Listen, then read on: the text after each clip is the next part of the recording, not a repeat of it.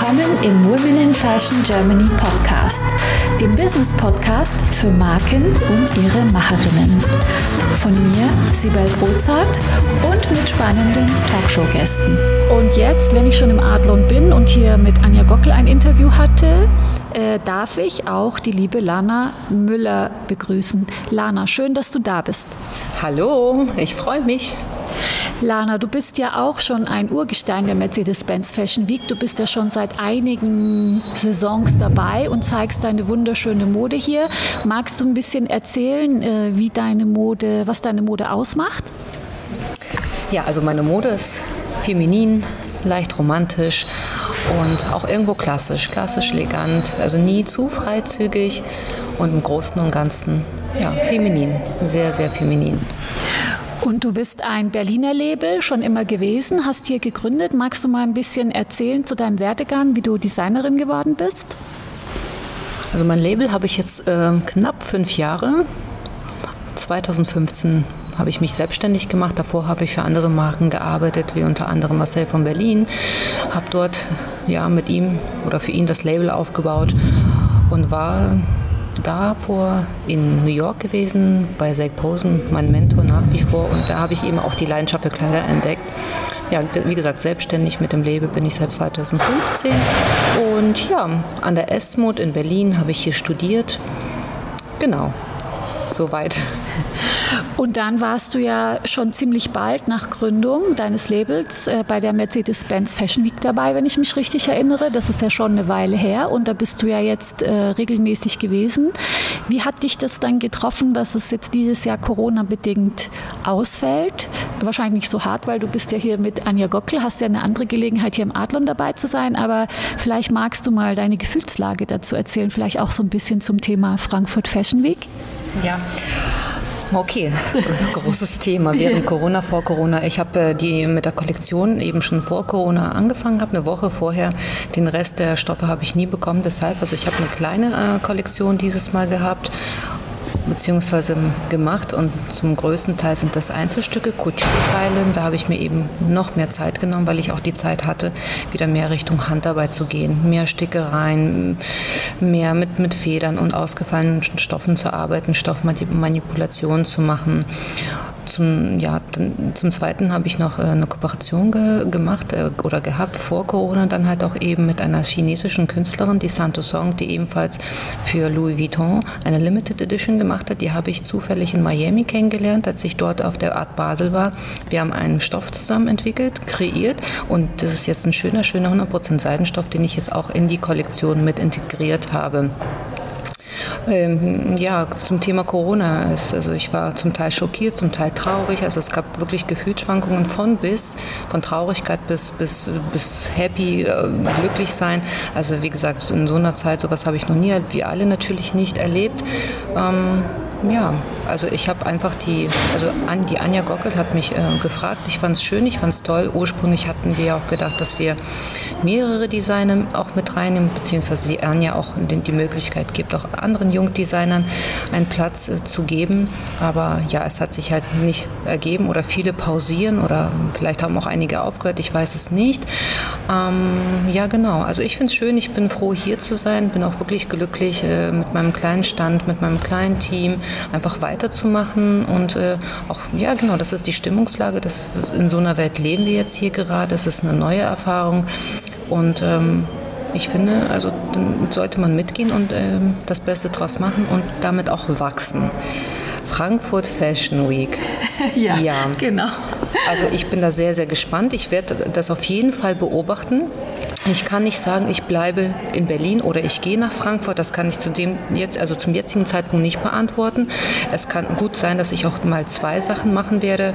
Ja, also auf der Messe beziehungsweise genau da, wo die internationalen Einkäufer sind, auch dort mal vielleicht äh, ja, also bei der Messe mitmachen, warum nicht? Also ich, wie gesagt, ich werde es beobachten. Ich liebe Berlin, möchte auch hier nach wie vor weiter gerne bleiben und auch zeigen. Ähm, wie gesagt, also mit Frankfurt, mich interessiert da schon die Messe. Also ich habe viele Messen mitgemacht und ich muss ganz ehrlich sagen, also in Deutschland ja, da fehlt noch einiges. Also es gibt irgendwie, wir brauchen alle Designer, also alle Marken in Deutschland oder viele Marken oder wir speziell Jungdesigner, wir brauchen einfach mehr internationale Einkäufer. Darum geht es auch. Wir wollen ja auch schließlich unsere Ware, unsere Sachen verkaufen und vertreiben. Nicht nur in Deutschland, international. Deshalb ja, freue ich mich irgendwo darüber und bin einfach nur mal gespannt, Vielleicht freuen ist nicht das richtige Wort. Ich bin gespannt und ja, werde einfach sehen, wie sich das alles entwickelt. Ja, ich finde es toll, dass du es auch mehr als äh, Miteinander siehst, als ein Gegeneinander, weil äh, das hatte ich vorher mit Anja auch schon. Das ist ähm, äh, das ist ja in der Branche sowieso schwierig, dass die Leute zusammenhalten, auch schon vor Frankfurt Fashion Week. Und äh, wir sind uns doch alle einig, dass es zusammen immer besser geht als gegeneinander, wenn wir unsere Kräfte vereinen. Und auch ähm, ich bin der Meinung, dass da jeder seine Nische finden wird. Also die Premium ist vielleicht äh, mehr was für große Marken, mehr so ähm, kommerzielle Marken vielleicht. Vielleicht ist Berlins künftig mehr was für Couture und Jungdesigner. Kann ja zum Beispiel sein. Also ich spinne jetzt einfach nicht, dass ich da irgendwelche Informationen hätte. Aber äh, und dann kann man von da nach dort. Und äh, ich finde auch, warum nicht jede Gelegenheit nutzen, die sich ergibt und äh, dran wachsen. Und ich finde es übrigens großartig, dass eine ähm, langjährige etablierte Modedesignerin wie Anja Gockel dann Jungdesigner wie dich in ihre Fittiche nimmt. Äh, das ist ja eine Art Mentoring auch. Äh, hast du sonst noch äh, Mentoren in deinem Leben gehabt, die dich unterstützt haben, damit du dahin kommst, wo du jetzt bist? Ja, meine Familie.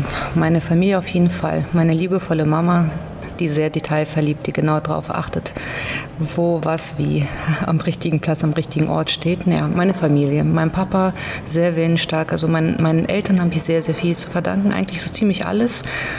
Ja, meine Tochter, die mich immer wieder so ein bisschen aus der Modewelt rausholt, das, was auch immer ganz gut ist. Dann geht es mal nachmittags zum Spielplatz, Eis essen und ins Jumphouse, sage ich jetzt mal. Und das ist auch, dass man auch so ein bisschen, also was heißt Art Unterstützung, auch irgendwo eine einfach mal den Menschen da rausziehen, weil ich dann schon sehr, sehr verträumt manchmal bin und sehr in, in der Modewelt, in der Welt der Kleider. Und ähm, ansonsten, wie gesagt, die Leidenschaft für Kleider habe ich bei Zack Posen entdeckt. Ihn habe ich auch vor zwei Jahren wiedergesehen bzw. nochmal gesehen und man ist im, im, Kontakt. Freunde, Bekannte, wie gesagt, aber den größten Teil habe ich meinen Eltern zu verdanken. Das finde ich großartig. Ähm, sag mal, gibt es an der Stelle noch etwas, was du äh, gerne mit unserer Community teilen möchtest? Äh, ein Erfolgsgeheimnis zum Beispiel von dir oder was Leute auch gern möchten, hören möchten, ist, ähm, eine unerwartete Herausforderung, die du hattest, wo du gedacht hast, oh mein Gott, wie gehe ich jetzt damit um und am Ende, ähm, wie du die Herausforderung gemeistert hast und ob es vielleicht gar nicht so schwierig oder kompliziert war oder schlimm war, wie du gedacht hast? Mein erstes Erfolgserlebnis tatsächlich war auch mit meiner ersten Ready-to-Wear-Kollektion. Also da war ich wirklich auch sehr, sehr überrascht, aber das war genau am richtigen Zeitpunkt, die richtigen Ideen also alles war quasi perfekt. Ich habe die, die erste große Show gehabt im Erika Hess Stadion mit 900 Gästen. Das war wirklich klasse. Also ich kann mich bis heute an den Moment erinnern. Und diese Kollektion habe ich dann quasi im Anschluss über 400 Kleider nach Amerika verkauft zu Mode Operandi. Das war bis heute mein größtes Erfolgserlebnis. Das ist ja der Hammer. Ich meine, Erika Hess Eisstadion, das war vor gar nicht so langer Zeit, oder? Da war das. Jahren. Entschuldigung, vor vier Jahren. Ja, das ist der Hammer. Und dann zu Moda Operandi direkt, das ist ein sensationeller, sensationeller Erfolgskick. Kannst du im Nachhinein sagen, ähm, was genau dazu geführt hat, dass das gleich so sensationell losging? Ich, und, äh, ja, ich stotter jetzt. es war sehr viel Glück. Ich glaube, ähm, es lag an dem Zeitgeist, es lag an der Zeit. Die Kollektion war genau richtig in dem Moment. Genau das haben die Amerikaner geliebt. Das waren die Volants, die Ruffles und äh, Volants, Ruffles, leichte Stoffe, Pastelltöne. Das war auch so, ja, Mode Operandi hat sowas auch ähm, im, im Sortiment gehabt. Genau, also das mit, mit den Volants bin ich bekannt geworden. Ruffles, genau. Ja. Möchtest auch du mit deinen vorhandenen Potenzialen, Fähigkeiten und Kenntnissen deine unverwechselbare Marke im Fashion- und Lifestyle-Segment aufbauen? Ich helfe dir gerne bei der Gründung deiner eigenen Marke und biete dir meine Erfahrungen, meine Plattform und den Zugang zu meinem exklusiven Netzwerk. Treffe jetzt deine Entscheidung und vereinbare dein kostenfreies Gespräch auf womeninfashion.de slash mentoring.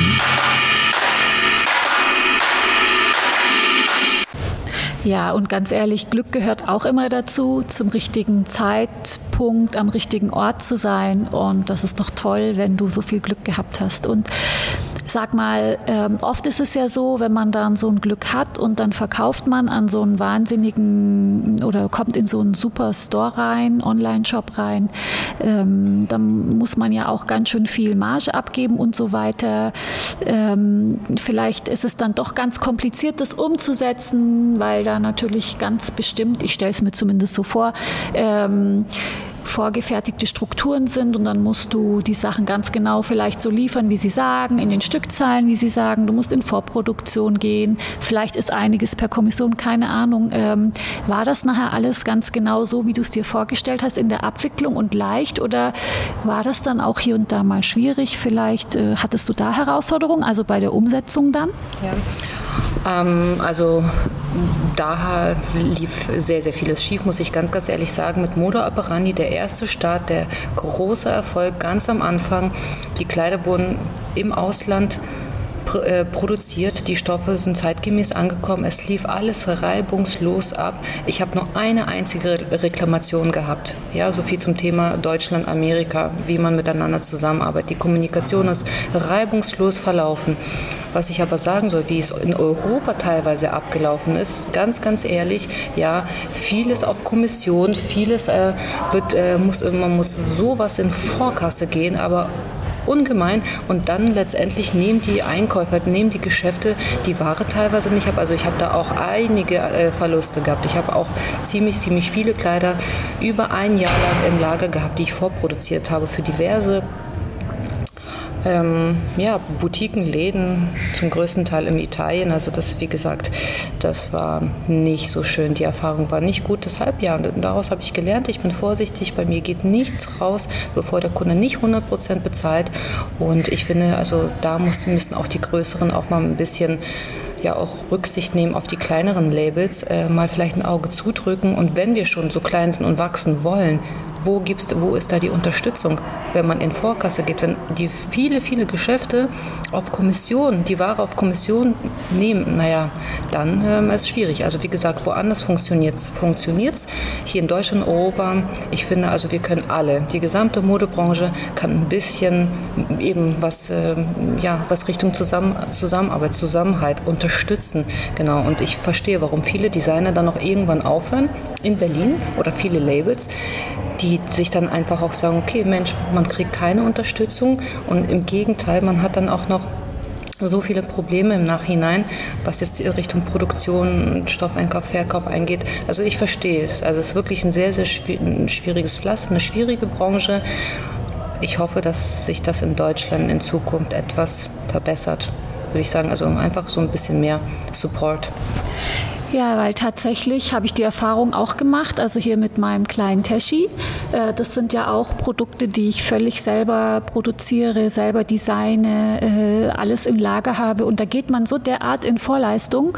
Also das ganze Warenlager, die Dinge, die du kaufst, die Stoffe, dann produzierst du es, alles machst du. Und am Ende musst du eine Marge, also bei Accessoires sind es 2,6, äh, ich weiß gar nicht, wie viel das bei Kleidung ist, aber bestimmt ähnlich, abgeben an den Händler. Und vielleicht hast du äh, noch einen Handelsvertreter, der will an dir verdienen. Dann hast du noch den, das, äh, den Laden, das Ladengeschäft, das noch was oder die Boutique, die noch was verdienen will. Und am Ende verdienen alle mehr als der Designer. Und der Designer trägt dann auch noch das komplette Risiko, äh, betriebswirtschaftliche Risiko, was ja in Ordnung ist. Aber was ich eigentlich nicht so gut finde, ist, dass dann der Designer gerade am allerwenigsten dran verdient. Das ist eigentlich äh, ganz schön schade. Ich weiß gar nicht, ob das den Menschen da draußen so bewusst bewusst ist. Und deswegen ähm, ist es doch immer Oder ist es vielleicht auch so attraktiv, äh, hier äh, direkt to Consumer zu verkaufen, im Online-Shop zum Beispiel? Ähm, dann ist es auch fairer und vielleicht sollte die Reise auch noch ein bisschen mehr in die Richtung gehen. Ähm, hast du Erfahrung mit einem eigenen Online-Shop? Hast du einen, Lana? Ich habe ähm, jetzt tatsächlich einen neuen Online-Shop bauen lassen, der mir sehr, sehr gut gefällt und äh, der auch super leicht zu bedienen ist. Das heißt also, man braucht das jetzt nicht über Agenturen zu machen, über Fach, ähm, Fach fachmännisch, also fachgerechte Menschen, sondern man kann sich diesen, dieses System selbst aneignen. Das freut mich an, an der Entwicklung und das freut mich an der Digitalisierung. Ich bin eigentlich nicht so ein digitaler Mensch, aber es macht mir nach und nach mehr und mehr Spaß. Der Online-Shop, der wird jetzt ausgebaut. Das ist jetzt, ich sage jetzt nicht jetzt meine persönliche Zukunft, aber ich glaube schon an die Zukunft äh, der, äh, eines Online-Shops, jeder für sich selbst, weil das einfach äh, wahnsinnig Spaß macht, die Produkte selbst auszuwählen, reinzu stellen und du bist auch direkt mit dem, mit dem Kunden, mit dem Endverbraucher im Kontakt und hast keine Zwischenhändler, keine, keine Agenten, keine Einkäufer. Du entscheidest selbst. Du kannst deinen Service, den du anbietest, also eben so anbieten, wie du das möchtest. Möchtest du ähm, dich mehr an den Kunden binden oder willst du den Kunden sich mehr an dich binden? Und äh, dann, ja, dann kann man, wie gesagt, sogar bis zu Telefonate führen, dass man eben Videocalls hat, schon quasi ähm, ähm, die Modelle auch äh, an einem Model anziehen lässt. Beispiel eine Kundin, eine gute Kundin aus Miami, so, so machen wir das mit ihr. Ich lasse ein Model in ihrer Größe kommen. Sie macht zwei Runs in, in der Boutique und dann äh, bestellt die Kundin direkt per WhatsApp. Ja, und das ist wirklich super und das, das macht wirklich Spaß. Wie gesagt, vielleicht ist es äh, wirklich tatsächlich die Zukunft und auch ein Stück Hoffnung für Designer, für Labels eben äh, sich da mehr zu trauen, mehr in die digitale Welt zu gehen. Also das finde ich ja super spannend im Laden mit Model und äh, das finde ich eine super, super Vertriebskanal. Also sehr, sehr persönlich zum einen, zum anderen auch äh, unwahrscheinlich erfolgreich. Also finde ich äh, super, dass du das so macht, machst.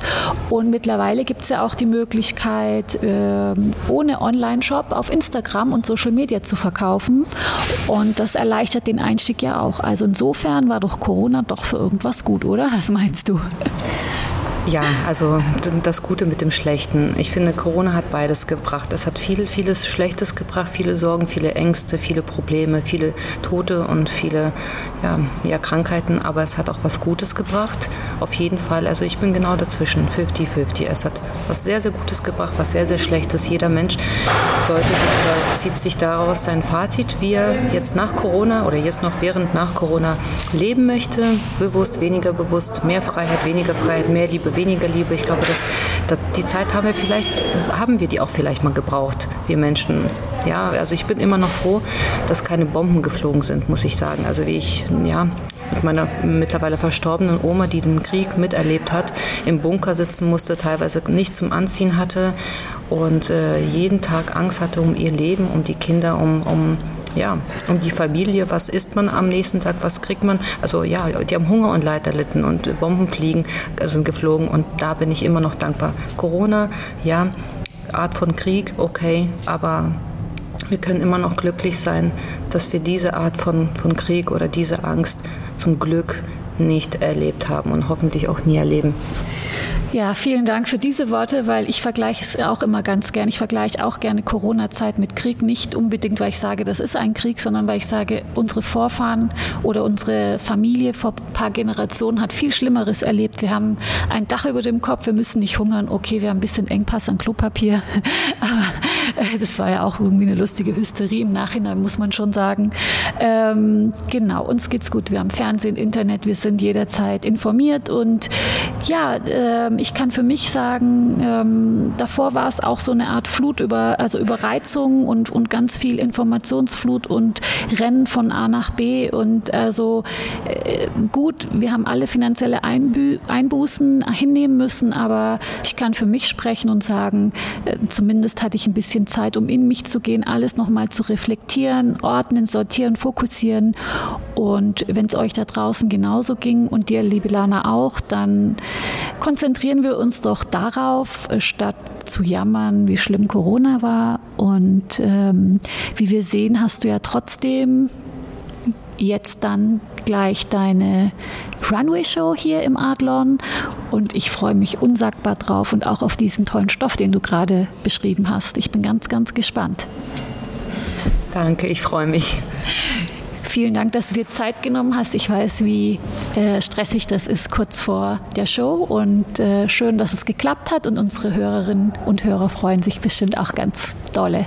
Vielen Dank für den Einblick. Danke. Bye bye. Tschüss.